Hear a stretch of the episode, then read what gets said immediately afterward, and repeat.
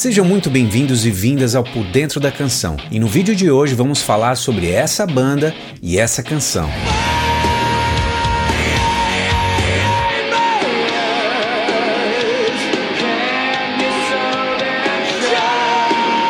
É exatamente isso. Vamos falar sobre Alice in Chains e a canção Man in the Box. E eu vou isolar cada instrumento da canção para que você tenha uma experiência ainda mais completa dentro desse clássico. Então não sai daí. Sou Léo Richter está começando por dentro da canção.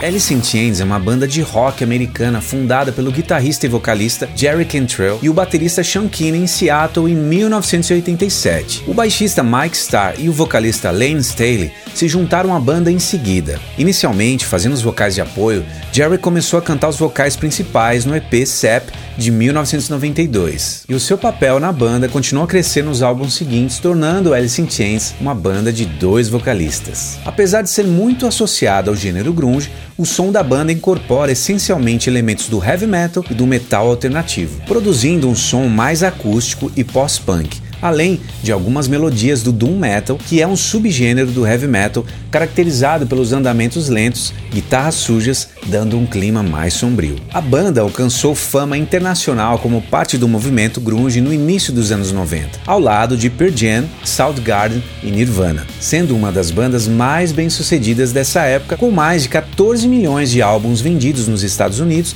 e cerca de 30 milhões vendidos em todo o mundo. A banda nunca se separou oficialmente, mas ficou muitos anos inativa devido aos problemas de Lane com as drogas, culminando na sua morte em 2002. E os integrantes remanescentes se reuniram em 2005 para um show beneficente em prol das vítimas do tsunami que atingiu a Ásia no ano anterior. E em 2009, a gravação do seu primeiro álbum de estúdio em 14 anos, com William Duval como novo vocalista, dividindo os vocais com Jerry, que é o vocalista na maior parte das canções do álbum intitulado Black Gives Way to Blue. E aí, tá gostando desse vídeo? Então já deixa aquele like para fortalecer. Meses antes, em abril de 1987, o Jerry viu um show do Lane e ficou impressionado com a sua voz. Ele queria formar uma banda nova após o fim da sua banda de glam metal chamada Diamond Lie. E então Lane deu o número de telefone do baterista Sean Kinney. Jerry mencionou que eles precisavam de um baixista e já tinha alguém em mente que era Mike Starr, com quem já havia tocado junto na banda Gypsy Rose. Mas a banda ainda não tinha um vocalista e Lane estava começando uma banda nova. Mas Jerry, Mike e Sean queriam que Lane fosse vocalista da banda deles. E então, depois de vários testes furados com muitos vocalistas, Lane finalmente aceitou o convite e entrou para a banda. E os shows da banda nessa época eram só de covers, e de acordo com a imprensa local, quando eles tocavam essas músicas, elas ganhavam nova vida. E segundo o vocalista e guitarrista Jerry, eles queriam montar uma banda só para conseguir cervejas e mulheres. pois é, mas depois de um ano e meio, a coisa ficou séria. E no ano seguinte, a banda mudou de nome para Alice in Chains, que era o nome da antiga banda de Lane, e começaram a gravar algumas demos. Tanto que algumas dessas canções apareceriam mais tarde no primeiro álbum oficial da banda. E já tendo certa notoriedade na cena local, tocando em pequenos bares e pubs em 1988, eles decidem então gravar o seu primeiro álbum independente, a demo The Treehouse, e tentam distribuir localmente. Até que essa demo chega nas mãos dos empresários musicais Kelly Kurtz e Susan Silver. Susan, inclusive, era empresária da banda Soundgarden. Kelly e Susan enviam essa demo para a gravadora Columbia Records. E em 1989, a banda assina o seu primeiro contrato. E o primeiro trabalho oficial da banda foi o EP We Die Young, de 1990.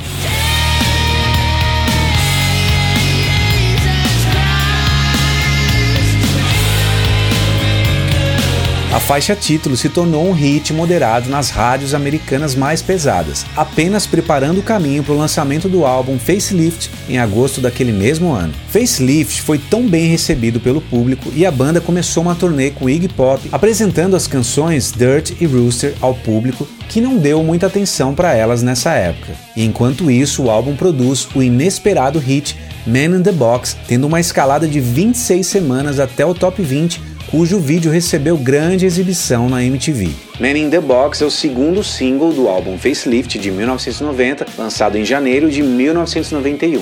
O single atingiu a 18ª posição da parada Mainstream Rock da Billboard e foi indicado ao Grammy de melhor performance hard rock de 1992. A canção foi a segunda mais tocada nas rádios de rock americanas entre 2010 e 2019. Em entrevista ao canal Much Music em 1991, Lane afirmou que a letra de Man in the Box é sobre a censura na mídia de massa. A ideia de usar o talkbox na canção veio do produtor Dave Jaden após ouvir a canção Living on a Prayer do Bon Jovi na rádio a caminho do estúdio. E o talkbox é um efeito de guitarra que eu já falei inclusive aqui no canal no episódio do Bon Jovi. Eu vou deixar o link na descrição para vocês verem. Mas antes, vamos ouvir um trechinho desse Talkbox para vocês terem uma ideia da sonoridade.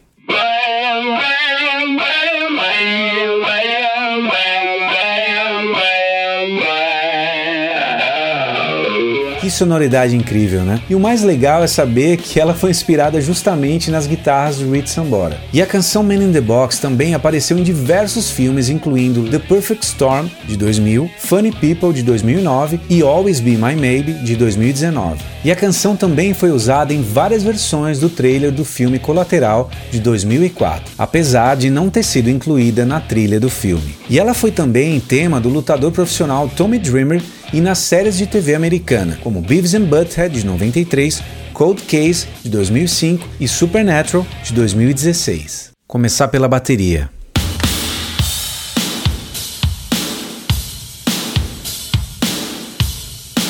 E o baixo.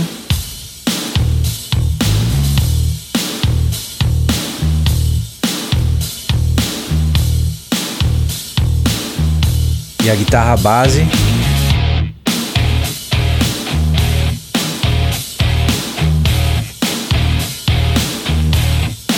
Guitarra solo, um solar, com aquele efeito, né, o talk box do Rich Sambora.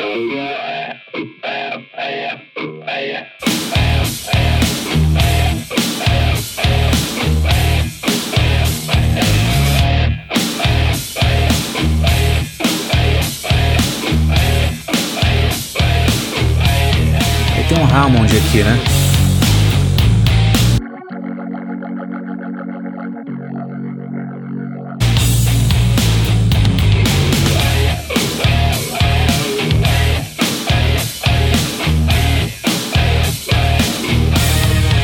A guitarra solo.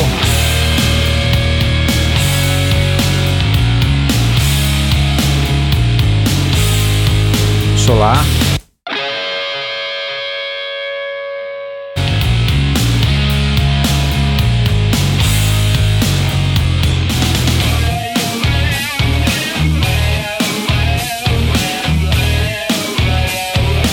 Aquele tema com o talkbox.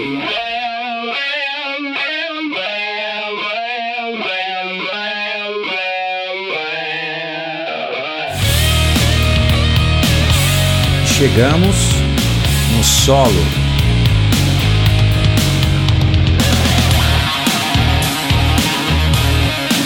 Ele.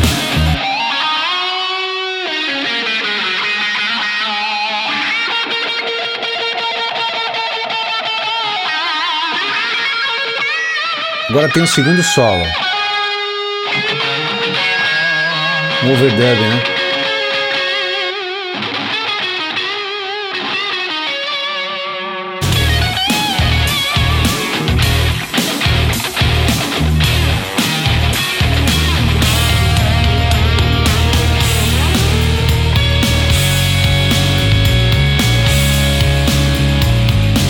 E a voz.